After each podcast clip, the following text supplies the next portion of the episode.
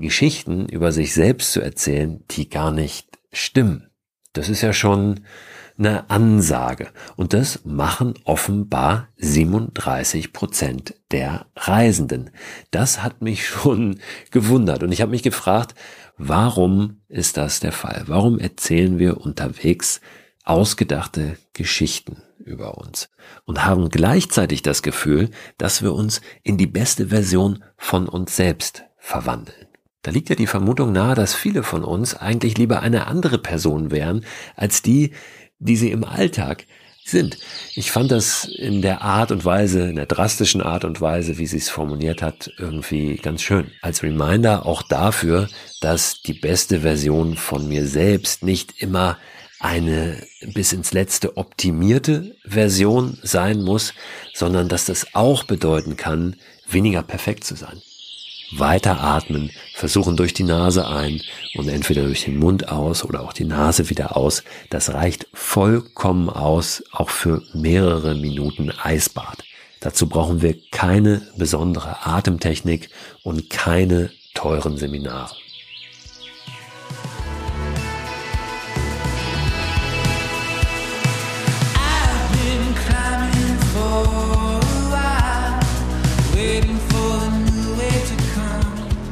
Moin und herzlich willkommen bei Frei Raus, dem Podcast für mehr Freiheit und Abenteuer in unserem Leben. Ich bin Christoph Förster und möchte mit euch heute zwei Dinge tun. Und zwar einmal ein paar ganz konkrete Tipps und Ideen besprechen zum Thema Eisbaden. Das wird immer beliebter. Ich höre von immer mehr Menschen, dass sie das mal ausprobieren möchten oder es schon ausprobiert haben, aber da noch so ein paar Fragen sind. Die möchte ich heute mal ansprechen, diese Fragen. Also ganz allgemein nochmal Do's und Don'ts zusammenfassen für das Eisbaden. Worauf sollten wir achten? Was passiert da überhaupt? Und warum sollten wir mal darüber nachdenken, das vielleicht zu tun. Und wenn wir es nicht tun, ist es auch völlig in Ordnung.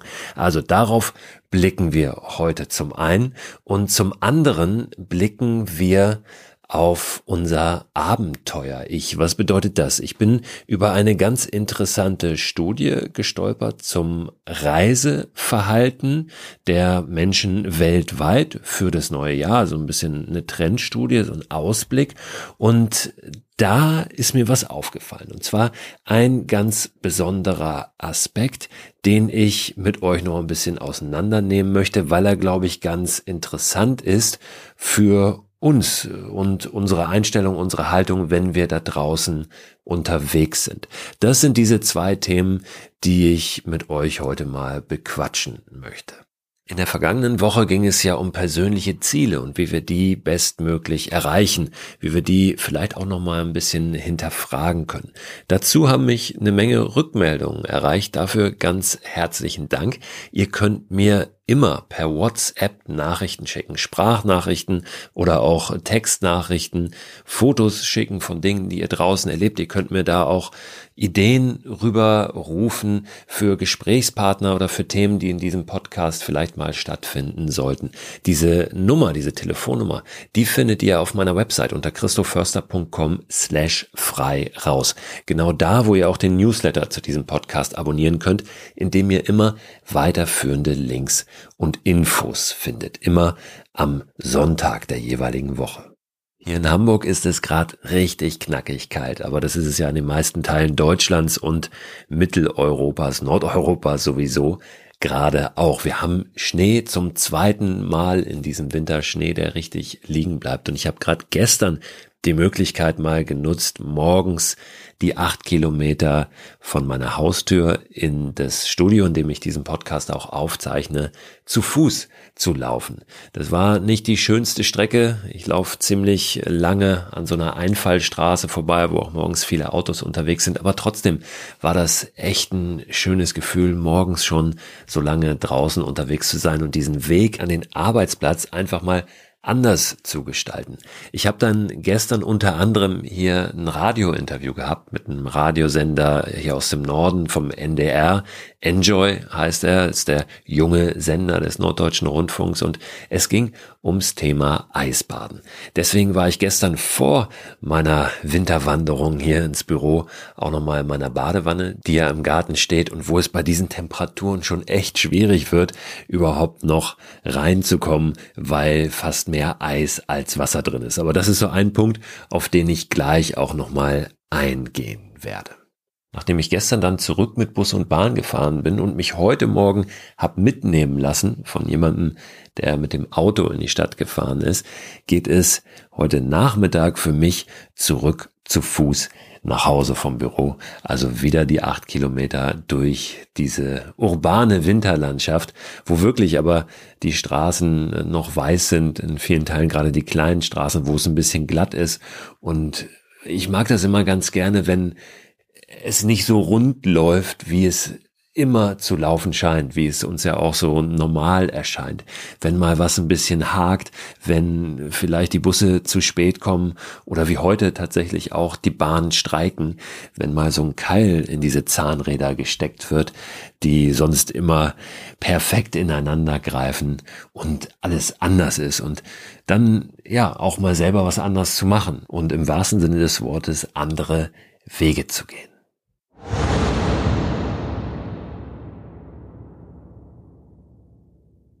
Kurze Unterbrechung für Werbung. Aber ich habe das an anderer Stelle schon mal gesagt. Ich empfehle hier im Podcast tatsächlich nur Produkte, hinter denen ich wirklich stehe. Heute sind es die Uhren der Marke Luminox. Und ich habe am Ende dieses kleinen Werbeslots ein Angebot exklusiv für Hörerinnen und Hörer des Frei Raus Podcasts, das ihr euch anhören solltet. Luminox ist die Uhrenmarke für Abenteurerinnen und Abenteurer. Lumen heißt ja Licht, Nox bedeutet Nacht und Luminox steht für Uhren mit einem einzigartigen Beleuchtungssystem. Du kannst auf diesen Uhren bis zu 25 Jahre bei jeder Lichtsituation, ob das stockfinstere Nacht ist, jederzeit die Uhrzeit ablesen. Deshalb schwören zum Beispiel die Navy SEALs auf Luminox, die Search and Rescue Association in Island, professionelle Taucher und unter anderem auch der britische Abenteurer Bear Grylls. Mit Bear Grylls zusammen hat Luminox sogar eine eigene Serie entwickelt und da gibt es jetzt ein ganz, ganz neues Modell. Und zwar die Survival Master XB3748. Das hört sich jetzt ein bisschen kryptisch an, aber ich packe euch die Links dazu natürlich auch nochmal A in den Newsletter rein und B findet ihr die in der Beschreibung dieser Podcast-Folge. Das Besondere an diesem Modell ist ein abnehmbarer Kompass an dem Kautschukarmband, wasserdicht bis 300 Meter und es ist ein SOS Morse Code Reminder auf dem Ziffernblatt zu finden. Und wenn euch mal der Mut verlässt da draußen, dann dreht ihr die Uhr einfach um. Auf der Rückseite ist das Motto von Bear Grylls eingraviert. Never give up. Ich habe schon scherzhaft mit Luminox darüber gesprochen, dass wir demnächst mal eine Edition machen müssen, wo dann raus und machen eingraviert ist auf der Rückseite oder am besten draußen. Aber bis das soweit ist, ist never give up ja nicht das schlechteste Motto. So, und jetzt zu dem Angebot für euch. Ab sofort und noch bis einschließlich 31. März bekommt ihr 20 Prozent nicht nur auf diese Uhr, sondern auf alle Produkte von Luminox. Wenn ihr dem Link in der Beschreibung dieser Podcast-Folge folgt oder dem Link in dem Newsletter, der am Sonntag erscheint, dann sollten diese 20 Prozent automatisch abgezogen werden in eurem Warenkorb auf luminox.com. Ihr könnt aber auch, wenn ihr nicht diesem Link folgt, sondern direkt auf luminox.com geht, im Warenkorb dann den Gutscheincode frei raus 20 eingeben.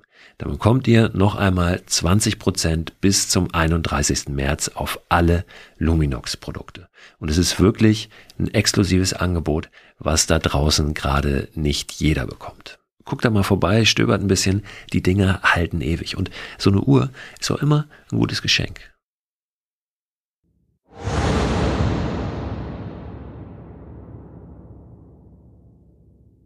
So, und damit gehen wir rein in diese Folge. Das Thema Eisbaden nehmen wir mal als zweites auf. Als erstes möchte ich mit euch sprechen über diese eine Studie, die ich gefunden habe. Und zwar ist es eine Studie zu den Reisetrends 2024 von der Plattform Booking.com, wo man Hotels und andere Unterkunftsmöglichkeiten buchen kann. Das ist jetzt keine Werbung für Booking, aber die haben diese Studie durchgeführt und deswegen sollen die an dieser Stelle hier auch genannt werden. Da es inhaltlich dann manchmal ein bisschen auch äh, Richtung Hotels und doch sehr bequemes Reisen geht, will ich nur so ein paar Ergebnisse rauspicken, die für mich und ich glaube auch für euch relevant sind. Angesagtester Trend laut dieser Studie ist das Reisen mit Schwerpunkt auf dem Wasser. 75 Prozent der Befragten geben an, dass sie sich schon in der Nähe von Wasser direkt entspannter fühlen. Und insgesamt wurden immerhin 27.000 Menschen befragt für diese Studie in 33 Ländern. Jetzt leitet der Urheber dieser Studie daraus bestimmte Hotelempfehlungen ab. Das mache ich jetzt nicht, sondern will das einfach so stehen lassen. Reisen am Wasser, Reisen auf dem Wasser, Reisen vielleicht sogar im Wasser. Ich kann das gut nachvollziehen. Ich bin selbst sehr gerne auf, am oder im Wasser unterwegs, habe ja auch zwei Drittel meiner Deutschlandreise auf dem Wasser zurückgelegt und kann wirklich sagen, gerade auf dem Wasser ist die Welt nochmal eine andere, weil alles, was an Land stattfindet, gefühlt weit, weit weg ist. Und das gibt so eine ganz besondere Ruhe. Ob das beim Stand-Up-Paddeln ist, ob das beim Kajakfahren ist, beim Kanufahren, sogar beim Wellenreiten, wo wir mit diesem Element Wasser so verschmelzen fast und uns auf und ab bewegen im Rhythmus der Wellen und sogar mitnehmen lassen von ihnen, durch sie hindurchtauchen. Das ist schon was ganz Besonderes.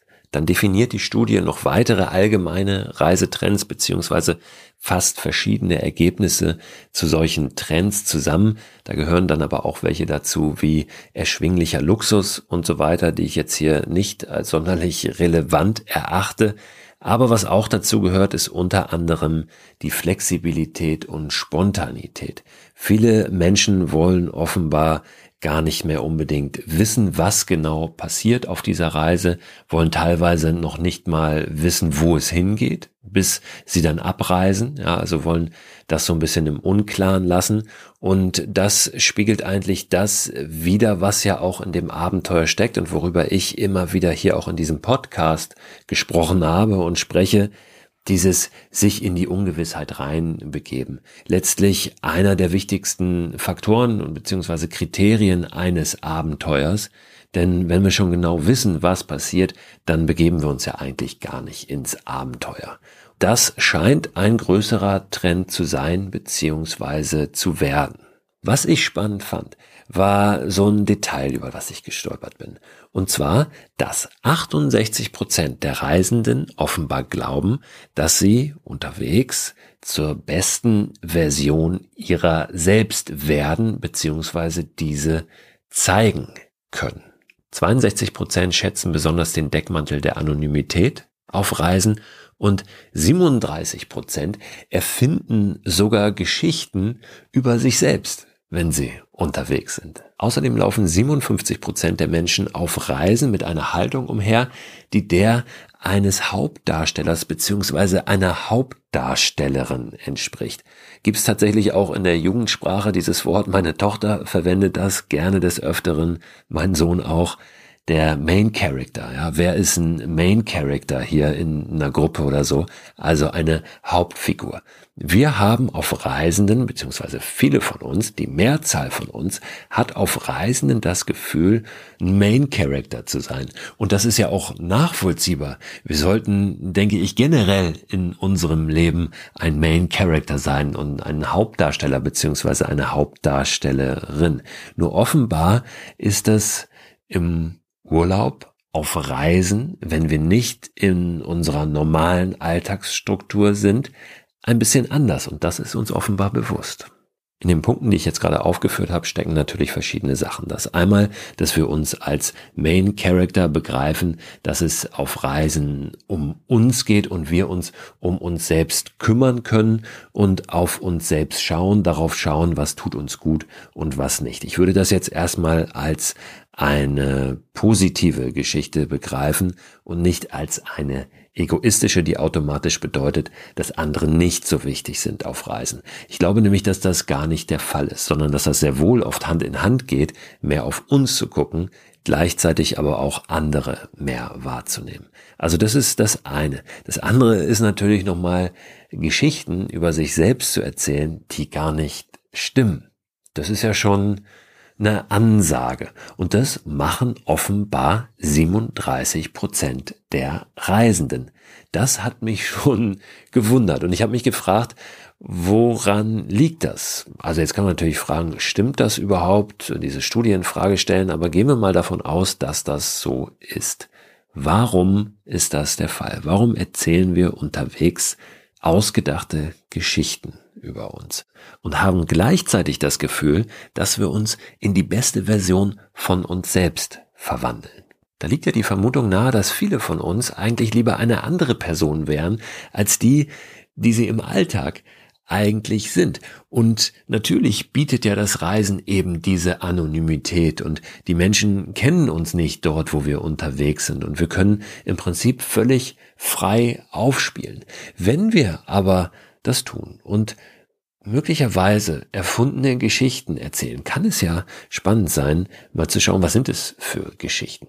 Sind die jetzt völlig random und aus der Luft gegriffen oder liegt diesen Geschichten, die wir vielleicht gar nicht bewusst, aber uns irgendwie ausdenken, liegt denen nicht etwas zugrunde, was doch mehr über uns sagt, als es uns vielleicht lieb ist? Könnte sehr interessant sein, sich das ein bisschen genauer anzugucken. Und unabhängig von den ausgedachten Geschichten ist das nicht wegzudiskutieren. Sicher, dass wir uns auf Reisen einfach anders verhalten. Dass wir interessierter sind, dass wir offener sind, dass uns andere Dinge auffallen, weil natürlich unser Fokus auch ein anderer ist. Wir hetzen nicht von einem Termin zum nächsten durch die Stadt, sondern wir haben in der Regel keine großen Termine, können ein bisschen flanieren, können die Blicke schweifen lassen, können uns auf Begegnungen einlassen, können verweilen mal an einem Ort und uns Details anschauen.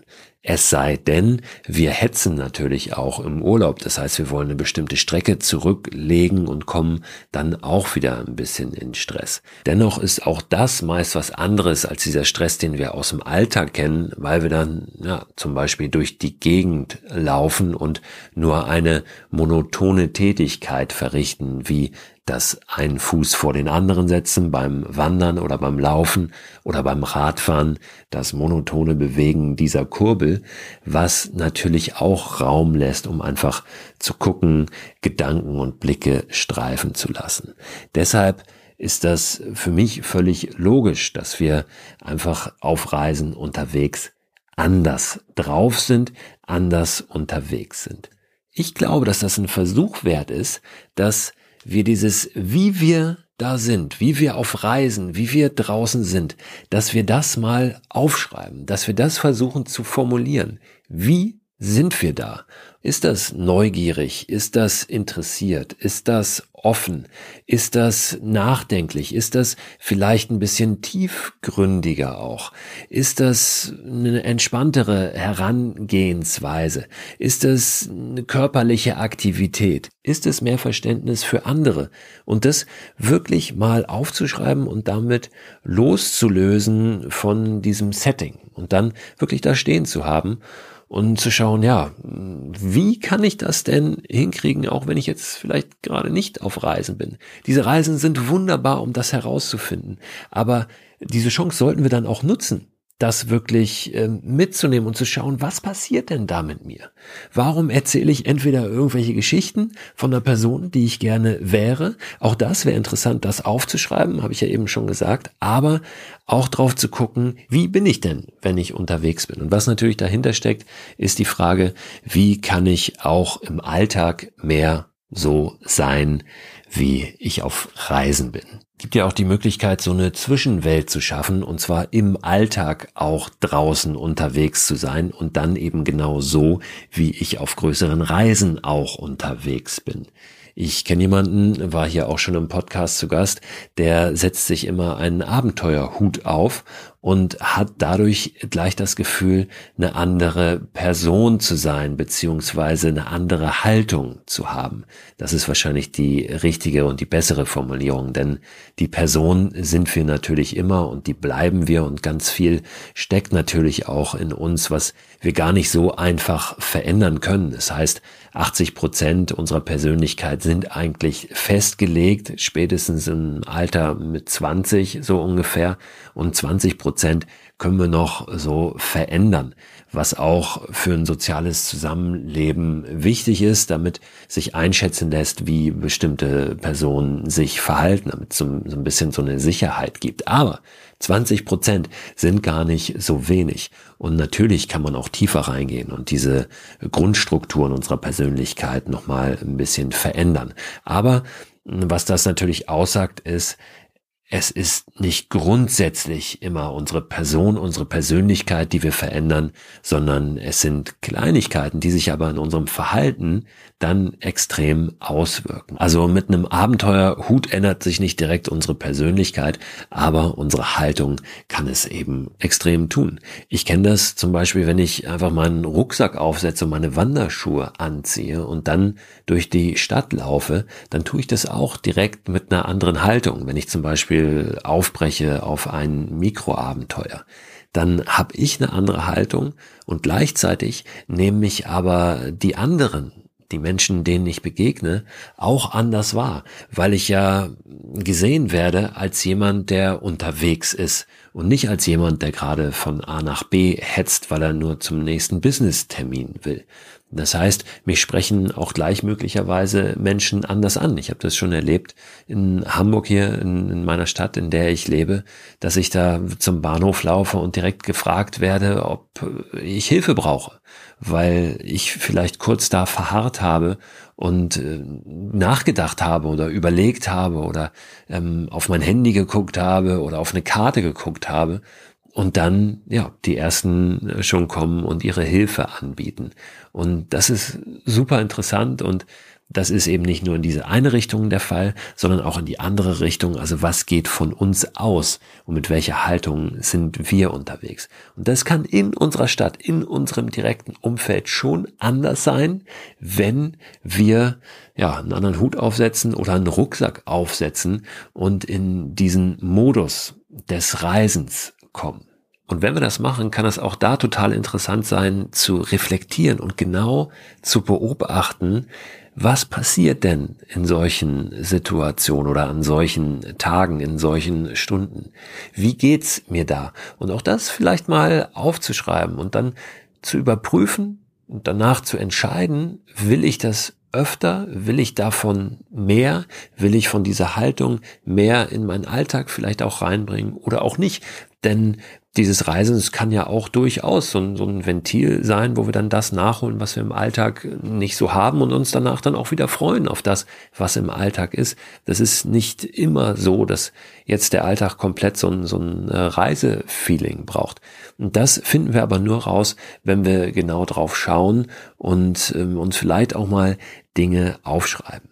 Wenn wir uns fragen, wie wollen wir sein, wer wollen wir sein, was wollen wir sein, dann ist es nicht ratsam, sich ständig zu vergleichen. Das passiert ganz automatisch natürlich sehr oft in unserer heutigen Zeit, wo wir viel drauf gucken, was machen die anderen, vermeintlich. Oft ist das ja auch mehr Schein als Sein. Wir sollten uns vielmehr fragen, was wollen wir? Das finden wir auch wieder verstärkt raus, wenn wir Zeit mit uns alleine verbringen, wenn wir in der Natur sind, weil da die Einflüsse von außen halt einfach minimal sind und wir dann vollen Fokus auf uns selbst und diese Frage haben, was wollen wir sein, wie wollen wir sein, wer wollen wir sein. Ich habe neulich so ein kurzes Video gesehen, in dem eine junge Frau fragt, was eigentlich in 100 Jahren von uns bleibt.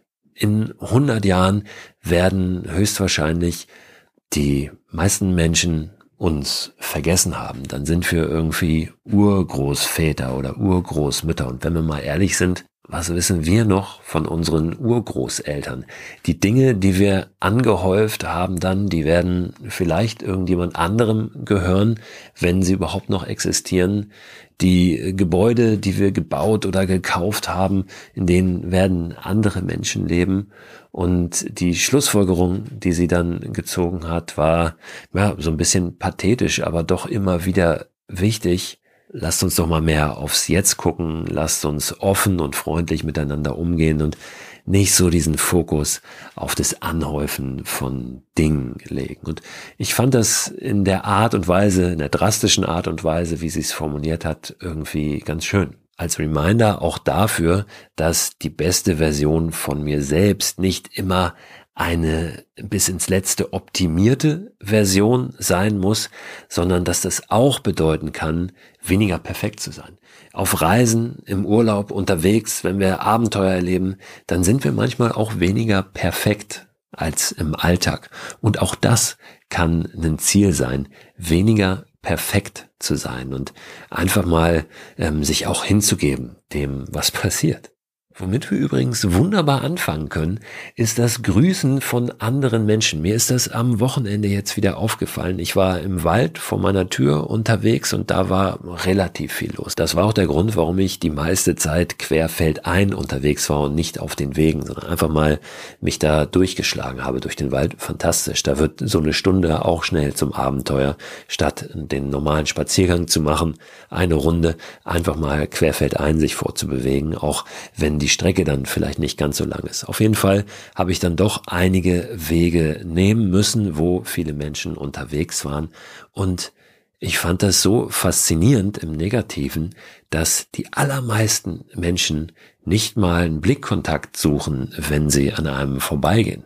Ich habe dann immer geguckt und geguckt und konnte es kaum glauben, dass da nicht mal ein Blick kommt, weil ich war eigentlich bereit, jetzt zu grüßen und guten Tag oder moin oder Hallo zu sagen oder was auch immer, aber da kam nicht mal ein Blickkontakt. Ich habe dann trotzdem oft einfach gegrüßt und manchmal wurde noch was gemurmelt, manchmal nicht. Sehr, sehr wenige haben auch diesen Blickkontakt dann von sich aus gesucht und da ist mir aufgefallen, dass das vor allem die dann doch etwas ältere Generation ist. Das mag jetzt auf dem Land auch wieder anders sein als am Stadtrand, wo ich zu Hause bin, aber ich finde, das sollte überall selbstverständlich sein. Und wenn ich 20 Mal Guten Morgen, Hallo oder Moin sage auf einer Strecke von 300 Metern, dann ist das doch auch in Ordnung. Dann habe ich 20 Mal einen kurzen, netten Kontakt gehabt. Und da habe ich mich dann manchmal gefragt, wie sind denn diese Menschen wohl auf Reisen unterwegs? Sind sie da anders? Und wenn sie es hier schon nicht hinkriegen, dieses Grüßen, wie groß ist dann diese Diskrepanz auch zwischen dem Offensein auf Reisen und das im Alltag tatsächlich hinzukriegen? Also ich finde, da sollten wir doch zumindest mal anfangen, uns zu grüßen, wenn wir in der Natur unterwegs sind. Eine der eindrücklichsten Begegnungen für mich da draußen nach wie vor ist eine von vor einigen Jahren gewesen. Da bin ich eine relativ weite Strecke gelaufen. Das war im Hochsommer. Es war tierisch heiß. Eigentlich so ein Tag, wo niemand laufen geht. Und ich bin damals von unserem Wohnwagen, der auf einem Campingplatz am Stadtrand steht, in die Stadt gelaufen, in einem Büro, das habe ich schon längst nicht mehr. Und das waren ungefähr 15 Kilometer. Und ich bin diese Strecke morgens hingelaufen und abends zurückgelaufen. Das ist, glaube ich, bis heute die längste Strecke, die ich je an einem Tage gelaufen bin insgesamt, dann 30 Kilometer. Auf jeden Fall ist mir auf diesem Rückweg genau eine Person begegnet, also aus der Stadt heraus, weil kaum jemand joggen war auf einer Strecke, wo sonst auch viele unterwegs sind, viele joggen gehen, an der Elbe entlang. Mir kam dieser Läufer entgegen und kurz bevor wir uns trafen, also aneinander vorbeigelaufen sind, hat er so die Hand rausgestreckt und wir haben uns einfach nur abgeklatscht, ohne irgendwas zu sagen. Und das war für mich so ein schöner Moment irgendwie, weil er mir so viel mitgegeben hat. So ein Gefühl der Verbundenheit und ein totaler Motivationsschub. Also schon mit kleinen Gesten kann man unglaublich viel bewirken. Das habe ich so von dieser Begegnung mitgenommen. Das erstmal zu diesem Thema. Lasst mich gerne wissen, was ihr darüber denkt. Lasst mich gerne wissen, wie eure Erfahrungen sind, wenn ihr draußen unterwegs seid. Lasst mich auch gerne wissen, ob ihr grüßt oder ob ihr lieber nicht grüßt, wenn ihr unterwegs seid da draußen und welche Person ihr vielleicht seid auf Reisen. Ob ihr schon mal Geschichten euch ausgedacht habt über euch, ob ihr fiktive Personen erfunden habt, die ihr wart auf Reisen. Bin ich gespannt. Gerne per WhatsApp über die Nummer auf christoförster.com slash frei raus oder per E-Mail oder per Instagram, wie auch immer ihr werdet den Weg finden.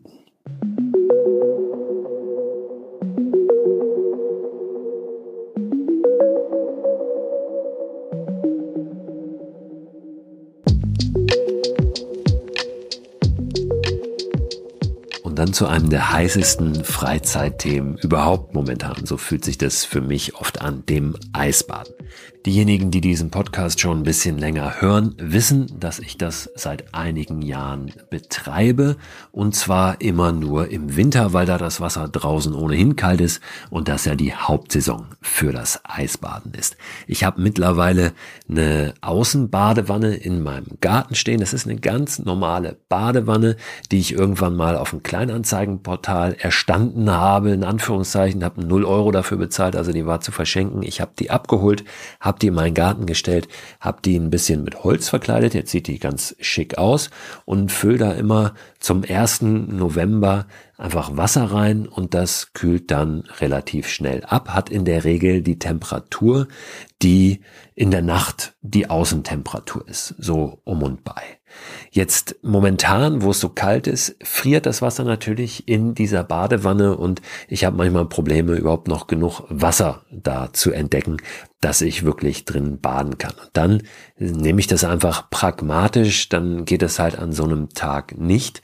Dann gucke ich, dass ich entweder in ein natürliches Gewässer komme, das ist natürlich das Schönste fürs Eisbaden.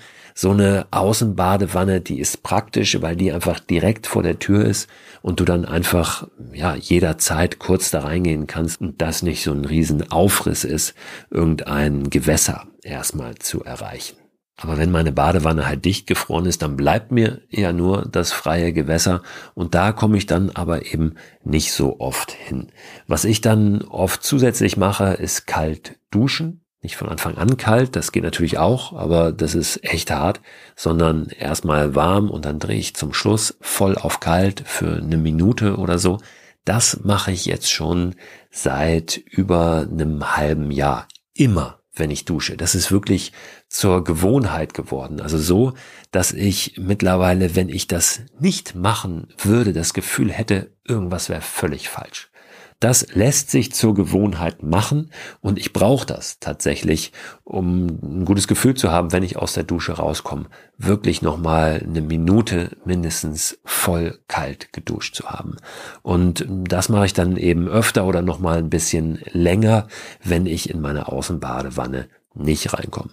Und das meine ich mit pragmatisch. Also ich habe da keine feste Struktur, dass das jeden Tag eine bestimmte Anzahl von Minuten unbedingt sein muss, sondern ich gucke, wie geht es, wie passt das so in meine Alltagsstruktur rein. Und jetzt nochmal zurück zu meiner Außenbadewanne. Eine Frage, die mir dazu oft gestellt wird, gibt es nicht eine Möglichkeit, die eisfrei zu halten, indem man zum Beispiel Salz oder irgendwelche anderen Zusätze in das Wasser kippt, damit es nicht so schnell gefriert. Gibt es, also salzhaltiges Wasser friert ein bisschen später, das stimmt, das ist minimal. Deswegen kann das Wasser in einem salzhaltigen Ozean tatsächlich sogar eine Temperatur von unter 0 Grad haben und dann immer noch nicht frieren. Also das ist schon möglich, mache ich aber nicht. Ich habe einfach ganz stinknormales Wasser da drin und wenn das friert, dann friert das. Also das macht wirklich dann auch keinen Riesenunterschied. Ähm, diese, diese minimale äh, Veränderung mit Salz dann im Wasser, dass ich sag, dann ist es halt gefroren und dann suche ich eine andere Lösung. Dann wird auch oft gefragt, tust du da irgendwas in das Wasser, damit es nicht veralgt, damit es sauberer, reiner bleibt. Auch das mache ich nicht. Das Wasser ist ganz unberührt einfach aus der Leitung in meine Badewanne geflossen und das tausche ich vielleicht zweimal im Winter aus, Also so alle sechs Wochen ungefähr wechsle ich das einmal und ansonsten funktioniert das wunderbar. Ich habe das abgedeckt von oben, also da kommt nicht so viel Dreck rein. Das ist einfach so eine, ja, wie so eine leichte Platte, die ich dann zur Seite äh, ziehen kann.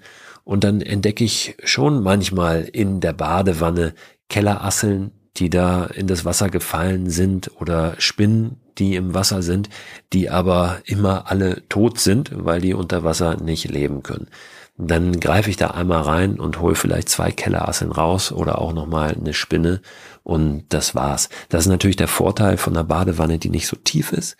Also ein Vorteil gegenüber einem größeren Container gibt's ja auch Möglichkeiten oder einer größeren Tonne. Da kann ich nicht einfach mal so reingreifen. Da sehe ich das vielleicht auch nicht. So eine Badewanne, klares Wasser, weißer Untergrund. Ja, da kann ich wunderbar sehen, was da ist. Greife ich einmal rein, hole das raus. Und die Temperaturen des Wassers sind auch so niedrig, dass da keine Algenbildung oder so passiert im Winter.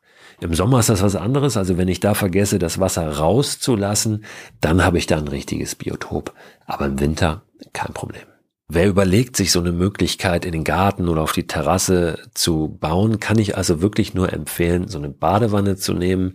Da liegt man relativ flach drin und bei mir gucken immer so die Kniespitzen ein bisschen raus, aber ich komme immer überall ran und es funktioniert wunderbar. Eine andere Möglichkeit wäre eben eine große Regentonne zu nehmen, ja, und da reinzugehen, müsste man schauen, wie baut man Tritt, dass man da reinkommt.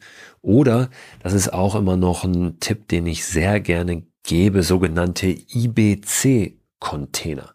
IBC steht dabei für Intermediate Bulk Container. Das sind so Container aus der Industrie, in denen Flüssigkeiten gelagert werden, das sind im Prinzip große quaderförmige Kunststoffbehälter, die von so einem Metallgitter umgeben sind. Die kann man auch gebraucht bekommen und dann ist meist dieser Kunststoffbehälter neu. Also der ist ausgetauscht, aber das Gitter, das ist eben gebraucht. Wer jetzt dieser Behälter nicht ersetzt, wissen wir natürlich nicht, was waren da für Flüssigkeiten drin und es ist vielleicht nicht ganz so günstig, aber es gibt solche quasi halb gebrauchten IBC-Container mit einem neuen Kunststoff Flüssigkeitstank. Die gibt's in Größen zum Beispiel von 1600 Liter und die haben den großen Vorteil, dass die unten einen Abfluss haben. Das ist natürlich immer wichtig bei so einem Behältnis fürs Eisbaden, dass wir das Wasser auch ablassen können. Ansonsten brauchen wir irgendwie eine, eine Pumpe, die das Wasser da rausholt wieder. So, aber warum mache ich das jetzt überhaupt, das Eisbaden? Mir gibt das ein total gutes Gefühl. Das ist so ein richtiger Kick. Ich bin hellwach nach dem Eisbaden.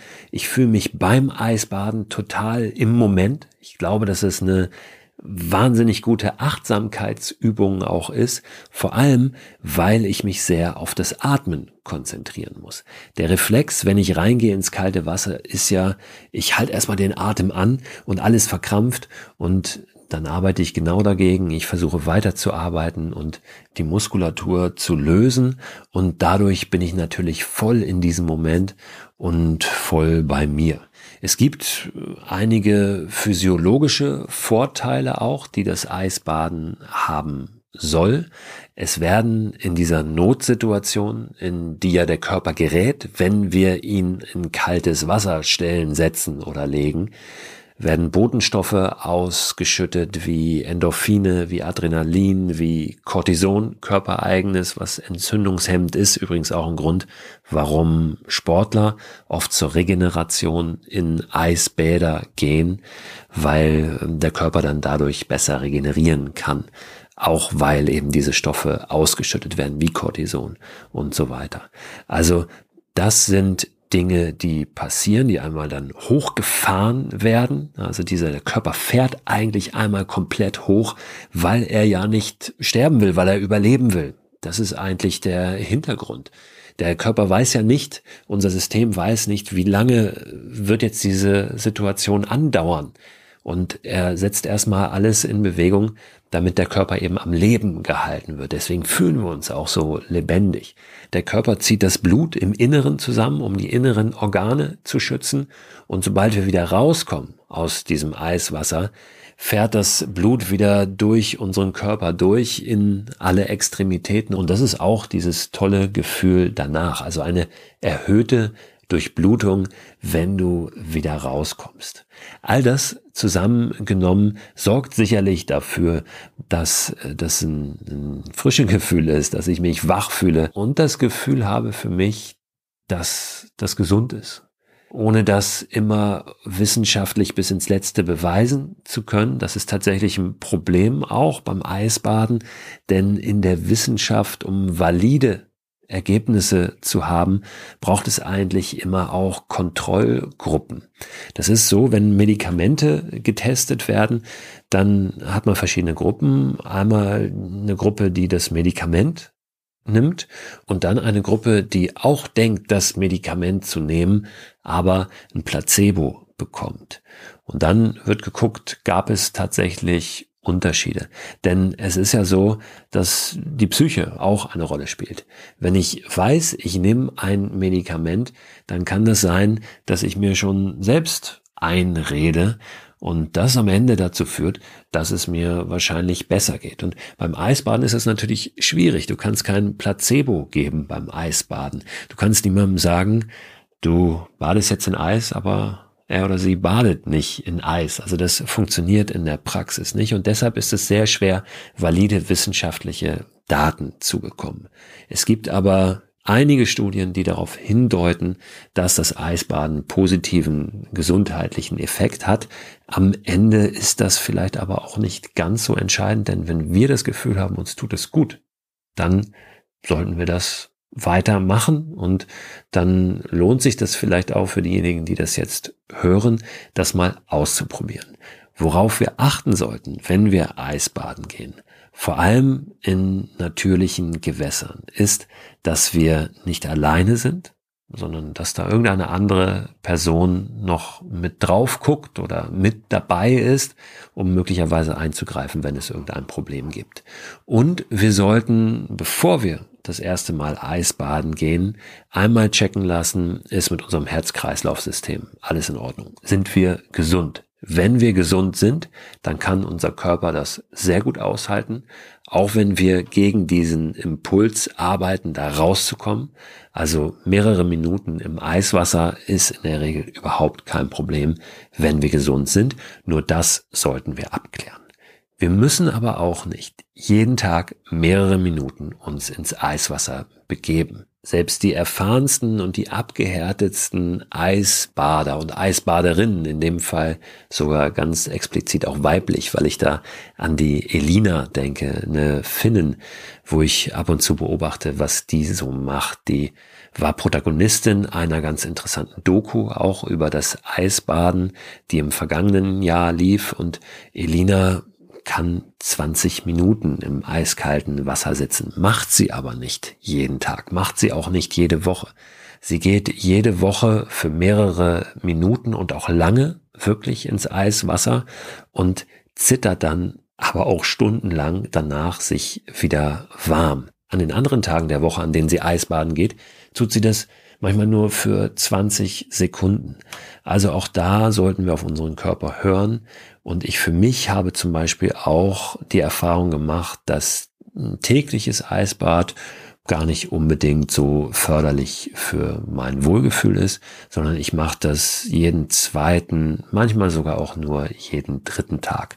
Stell mir dann Timer auf drei Minuten, bin drei Minuten da drin. Man sagt so nach zwei Minuten sind eigentlich die Effekte da und dann werden die auch nicht besser oder mehr nach diesen zwei Minuten. Für mich sind drei Minuten einfach eine, eine gute Zeit, ein gutes Gefühl, weil ich da auch so ein bisschen, ja, dies, dies Durchhaltevermögen trainiere und dieses Loslassen und Atmen, was natürlich umso wichtiger wird, je länger wir drin bleiben im Wasser.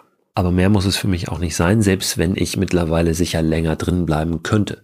Das reicht mir völlig aus. Ich habe eben das Zittern angesprochen. Von Elina und dieses Zittern kenne ich natürlich auch. Das ist ein wichtiger Prozess, weil das ein Weg des Körpers ist, sich selbst wieder aufzuwärmen. Durch dieses Zittern wird Wärme erzeugt und die ist wichtig, damit die Lebensgeister sozusagen in den Körper zurückkommen. Es gibt ein Prinzip, das hat eine skandinavische Wissenschaftlerin, die auch im letzten Jahr hier in der Podcast-Folge zu Gast war, Susanna Söberg, mal aufgestellt. Always end on cold. Das ist das sogenannte Söberg Principle. Bezieht sich vor allem auf Saunagänge, bei denen wir immer kalt enden sollten und nicht warm, lässt sich aber auch aufs Eisbaden übertragen, dass wir nicht nach dem Eisbaden direkt zum Beispiel unter die warme Dusche gehen, um uns wieder aufzuwärmen oder uns anderweitig von außen groß aufwärmen, sondern dass wir dem Körper die Möglichkeit geben, sich von innen heraus wieder zu erwärmen. Und das dauert halt manchmal ein bisschen lange und dafür zittert der Körper dann auch eine Zeit lang. Es ist faszinierend, die Elina zu sehen, wie sie da äh, zitternd irgendwelche Tätigkeiten vollführt und das teilweise stundenlang nach einem langen Eisbad. Aber sie weiß eben auch, dass das ein wichtiger Prozess ist. Wir können den Körper natürlich dabei unterstützen, sich von innen heraus wieder zu erwärmen, indem wir Übungen machen, indem wir Kniebeugen machen, indem wir Liegestütz machen oder Hampelmänner einmal um den Block laufen, was auch immer. Also dieses Always End on Cold, das habe ich für mich auch sehr verinnerlicht mittlerweile. Das Thema Atmen noch einmal, weil das auch oft eine Frage ist, wie kann, wie muss ich denn atmen? Und viele, die sich mit dem Eisbaden beschäftigen, stoßen unweigerlich auch auf Wim Hof, Niederländer, der das Eisbaden sehr, sehr populär gemacht hat in den vergangenen Jahren, der so eine Art ja, Guru-Figur fast schon ist in der Szene und der in seiner Methode einen klaren Fokus auch auf eine ganz besondere Atmung hat, wie so eine kontrollierte Hyperventilation ist es. Die kommt aus dem fernöstlichen Raum. Die Tummo-Atmung, das was er da macht, ist im Prinzip genau diese Atmung, die es seit Jahrtausenden schon gibt. Ich mache die nicht. Ich atme einfach ganz bewusst durch die Nase ein und durch die Nase auch wieder aus. Zumindest irgendwann, wenn ich dann runtergekommen bin in diese Eiswanne. Am Anfang ist es oft ein durch die Nase ein und erstmal durch den Mund wieder aus. Und irgendwann beruhigt sich der Atem und meine Muskulatur ist ein bisschen loser, noch ein bisschen entspannter. Und dann kann ich auch wunderbar durch die Nase ein und durch den Mund ausatmen. Das Wichtigste ist, überhaupt weiter zu atmen, weil wir diesen Reflex haben, erstmal Luft anhalten und alles verkrampfen. Weiter atmen, versuchen durch die Nase ein und entweder durch den Mund aus oder auch die Nase wieder aus. Das reicht vollkommen aus, auch für mehrere Minuten Eisbad, wenn es sein muss. Dazu brauchen wir keine besondere Atemtechnik und keine teuren Seminare. Das Schräge ist, dass sogar Wim Hof, für den das Atmen ein ganz wichtiger Pfeiler seiner Methode ist, mittlerweile gezwungen ist, überall zu schreiben und zu sagen, dass diese Atemtechnik, die er empfiehlt, niemals im Wasser durchgeführt werden sollte.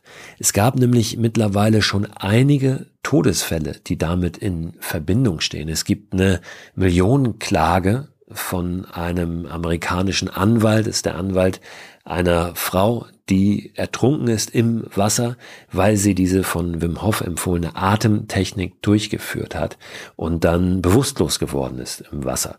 Das ist durch diese ja, sehr intensive, sehr extreme Atemtechnik, dieses Hyperventilieren, dieses kontrollierte Hyperventilieren durchaus mal möglich, dass man da bewusstlos wird und deshalb versieht Wim Hof mittlerweile seine Kurse, seine Videos, seine Website mit solchen Warnhinweisen. Nur wenn diese Atemtechnik im Wasser gar nicht angewendet werden soll oder darf, wo ist dann ihre Rolle in dieser Wim Hof Methode und was hat sie dann noch mit dem Eisbaden zu tun? Also ich will gar nicht sagen, dass das alles Schmu ist. Diese Pfeiler der Methode für sich haben natürlich alle ihre Funktion und sind auch total hilfreich und gesund und bringen uns mit Sicherheit nach vorne, wenn wir auf unsere Atmung achten und bestimmte Atemtechniken durchführen, wenn wir uns der Kälte aussetzen, im Eiswasser unter anderem. Nur wir sollten immer auch wachsam auf Trends und Marketingphänomene gucken. Es hilft auch der gesunde Menschenverstand beim Eisbaden. Ich würde zum Beispiel auch nie unter einer geschlossenen Eisdecke tauchen. Gibt Menschen, die machen das. Ich habe gerade kürzlich ein Video gesehen auf YouTube, wo eine Frau in ein Eisloch in einem zugefrorenen Fluss springt und verschwindet, mit der Strömung mitgerissen wird und einfach nie wieder auftaucht. Das würde ich nicht machen. Ich würde das auch nicht in einem See in Deutschland machen, zwei Löcher in das Eis schlagen und dann von einem zum anderen tauchen. Auch nicht, wenn da eine Leine gespannt ist. Da wäre mir das Risiko einfach zu hoch und da sind auch schon zu viele blöde Sachen passiert. Das sind so Einzelfälle, die dann manchmal in den Medien auftauchen und so ein Schatten auch dann über sowas wie das Eisbaden werfen. Das ist ähnlich aber auch mit dem Stand-Up-Paddeln zum Beispiel, wo manchmal Meldungen kommen, dass jemand mit dem Stand-Up-Paddleboard irgendwie abgesoffen ist, aber dann nachher herauskommt, dass diese Person gar nicht schwimmen konnte. Also wir müssen immer ein bisschen drauf schauen, wenn wir solche Meldungen lesen, was steckt eigentlich dahinter und uns fragen, wie können wir so ein Risiko vermeiden und das ist eigentlich immer möglich mit gesundem Menschenverstand. Also probiert es aus mit dem Eisbaden. Ich kann es sehr empfehlen. Es braucht nicht immer unbedingt Eis für das Eisbaden, denn egal, ob da Eis auf einem See ist oder auf einem Meer oder in einer Badewanne, in einer Regentonne oder nicht, das Wasser darunter wird in der Regel knapp über 0 Grad haben, denn sonst wäre es ja gefroren und knapp über 0 Grad hat es auch, wenn noch keine Eisdecke drauf ist. Also das nimmt sich nicht so viel. Probiert es aus, habt Spaß, habt eine gute Zeit da draußen und wenn ihr mögt, dann hören wir uns nächste Woche wieder. Nächsten Donnerstag zur neuen Folge von Frei raus, dem Podcast für mehr Freiheit und Abenteuer in unserem Leben.